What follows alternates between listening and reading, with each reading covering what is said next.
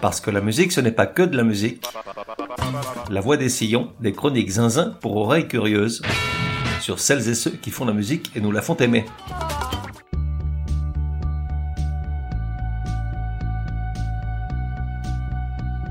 La voix des sillons numéro 68. Genre, rock. Époque, de 1979 à aujourd'hui. De 1 à 10, probabilité que tu connaisses. Question saute s'il en est. Artiste, YouTube. Baisse la tête, croise les mains et écoute bien ceci.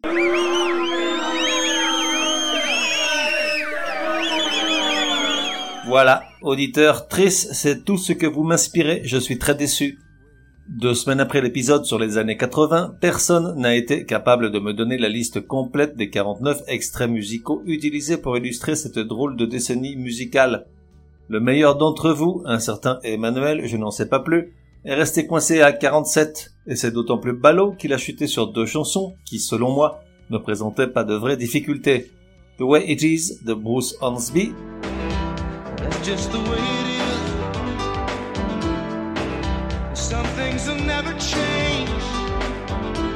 Et Adrienne de Buzy.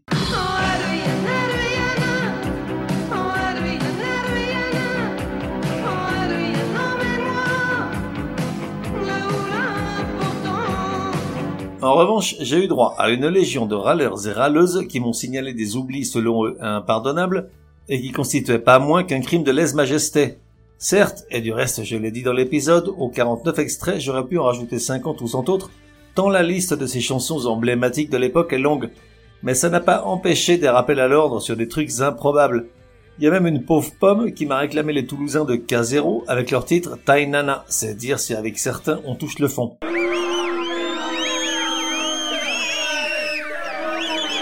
Bref, oublions ces suggestions calamiteuses et poursuivons notre marche en avant sur la route de la musique U2. U2 est poursuivi depuis des lustres par une question lancinante. Pourquoi un groupe qui a vendu 200 millions de disques en 45 ans de carrière est-il autant détesté?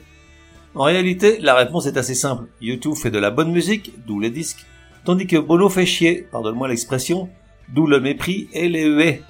Car Bono, de son petit nom Paul David Hewson, fait vraiment tout pour qu'on le déteste, et par extension, U2.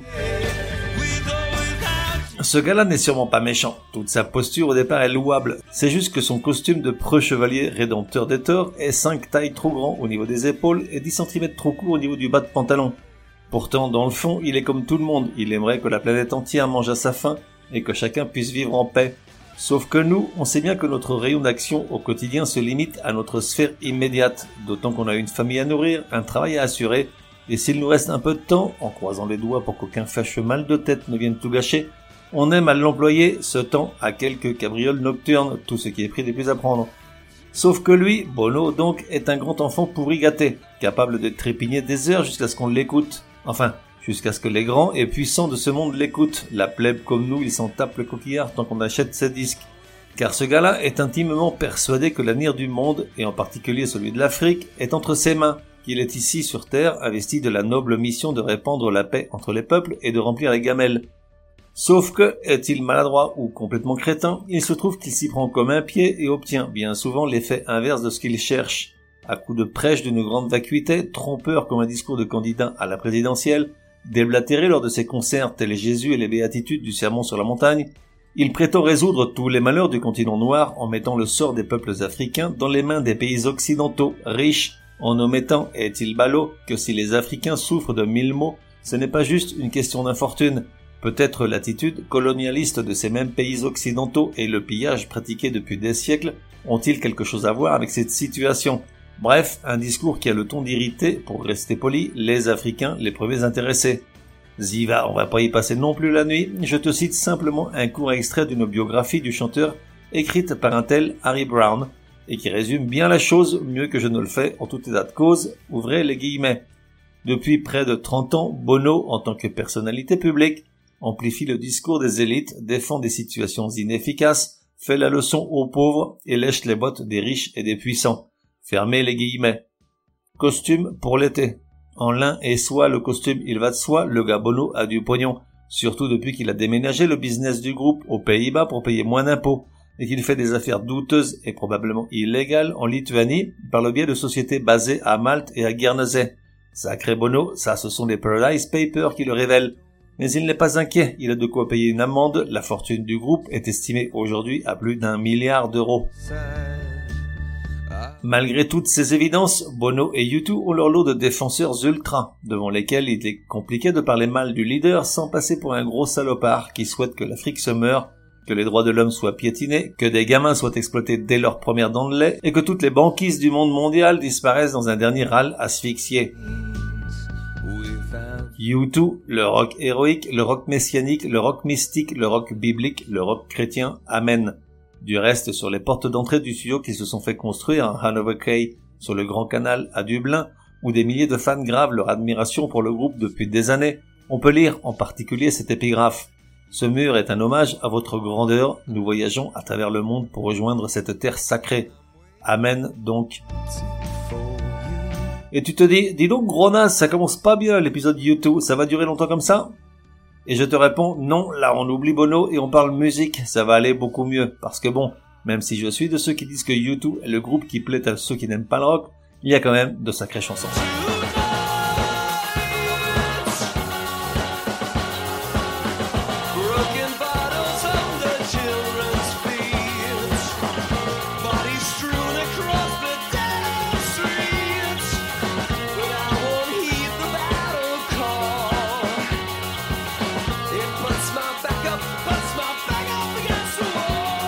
Du moins y a-t-il de sacrées chansons dans la première partie de leur carrière, car les derniers albums ne sont en général que du réchauffé, comme s'ils avaient perdu la foi et ce petit quelque chose qui les faisait à une époque si spéciaux.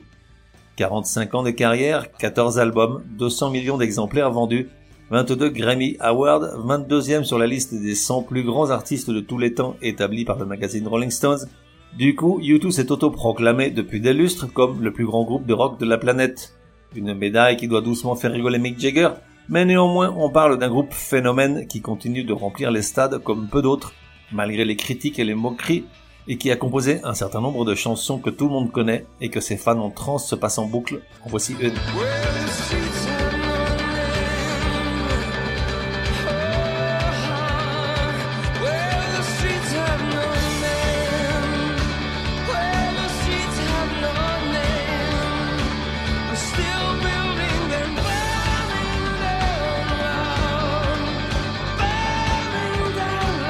U2 a eu le mérite de rendre à l'Irlande un peu de sa dignité perdue sous l'influence anglaise.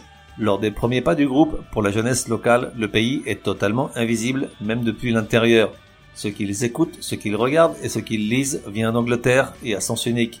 Pire, la violence politique les isole un peu plus, et question musique, rares sont les groupes internationaux à faire un crochet par l'Irlande. Et puis la vague punk déboule, se nourrissant du désœuvrement et de la désespérance des jeunes, et les choses changent. YouTube prend le train en marche, le bon train, on est au tout début des années 80. Après trois ans à se former, se trouver un nom, une identité, des surnoms, un style musical et des paroles, le groupe commence à se produire sur scène. Et en cherchant bien, tu peux trouver sur YouTube des vidéos de leurs premiers concerts, alors qu'ils ont tout juste 20 ans. Sur l'une d'elles en particulier, j'y reviendrai, à Belfast en janvier 81, on découvre un condensé de ce qu'était YouTube à ses débuts le son caractéristique de la guitare de The Edge, la basse de Adam Clayton qui sonne comme celle de Joy Division, la batterie martiale de Larry Mullen, et puis la voix, la furieuse énergie et le jeu de scène d'un Bono exalté, complètement dévoué à la cause de sa musique, comme possédé par une foi religieuse. Car à cette époque, outre une affiliation à un groupe de prière local nommé Shalom, il n'est pas rare de voir les membres lire la Bible avant le rappel, comme pour y retrouver une raison d'être et l'énergie nécessaire, et ce jusqu'à la sortie de October, à la fin de cette même année. Un comportement extrêmement dévot, plutôt curieux pour un groupe de rock qui leur vaut dès le départ une animosité et des moqueries d'une partie du public et qui est à deux doigts de provoquer la sortie de Adam Clayton, beaucoup moins croyant, lui, voire zéro. En tout état de cause, la vidéo est vraiment impressionnante. Comment douter en voyant ces images que YouTube allait devenir la grosse machine que c'est aujourd'hui? Indéniablement une grosse machine à tube depuis Boy, le premier album. Je me suis facilité la tâche, j'ai sélectionné six morceaux parmi les plus connus de six albums différents, dans l'ordre chronologique, sauf pour la dernière qui devrait être la première, Mais ça, on s'en fiche, ce qui importe est pour lancer le morceau Rama, c'est ça.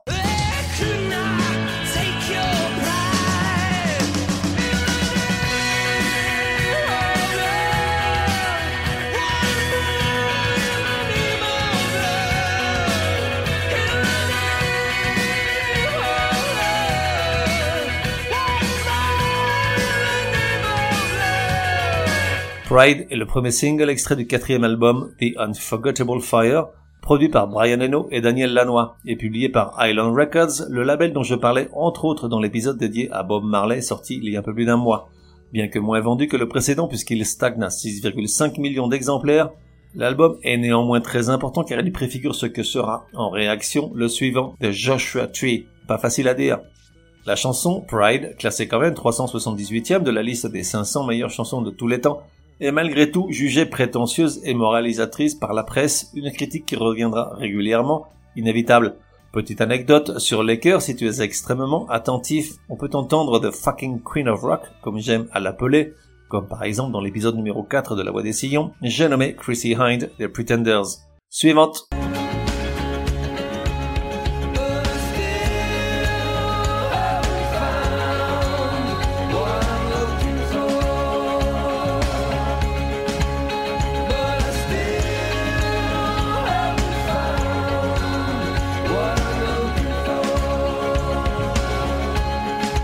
I Still Haven't Found What I'm Looking For, je n'ai toujours pas trouvé ce que je cherche, et le deuxième single de The Joshua Tree, l'album Bulldozer du groupe publié en 87.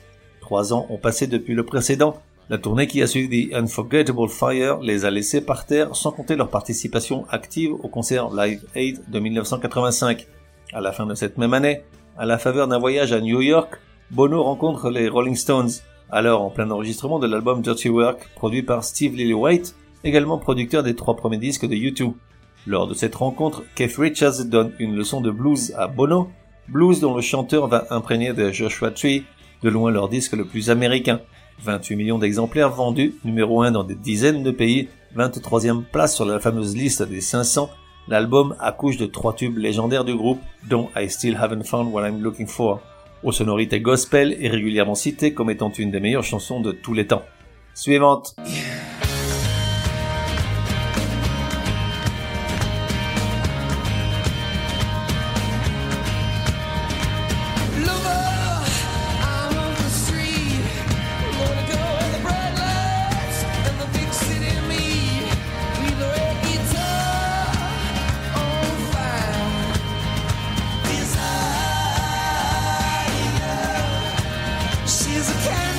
Desire fait partie du sixième disque du groupe, Rattle and Hum, de 1988. Froidement accueilli par la presse musicale, l'album se vend néanmoins à 15 millions d'exemplaires, ce qui doit faire dire à des milliers de groupes de par le monde qu'ils aimeraient bien que leurs albums soient froidement accueillis comme ça. Une chose que tu ignorais probablement, feignasse, la traduction en français de Rattle and Hum c'est allez-y va, cliquetis et bourdonnement. Le rock en anglais, ça a quand même plus de gueule. Desire, quant à elle, face à un affront fait au groupe, puisque jusqu'alors, aucun des singles de YouTube n'avait fini à la première place des charts UK. Quant aux paroles, elles tournent autour du sexe et de la luxure, l'échappatoire de Bono pour se protéger des critiques qui veulent en faire le sauveur du monde. Suivante.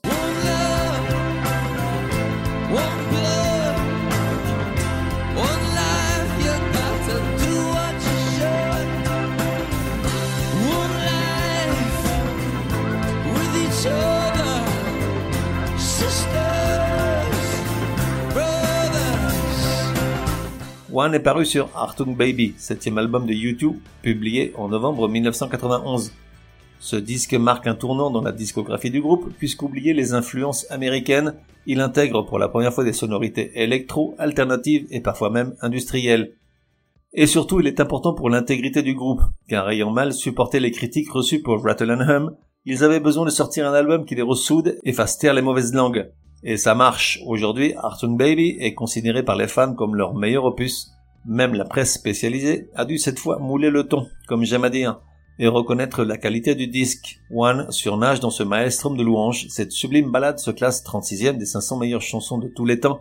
Et 30 ans après, force est de reconnaître que l'émotion qu'elle suscite est intacte. Suivante.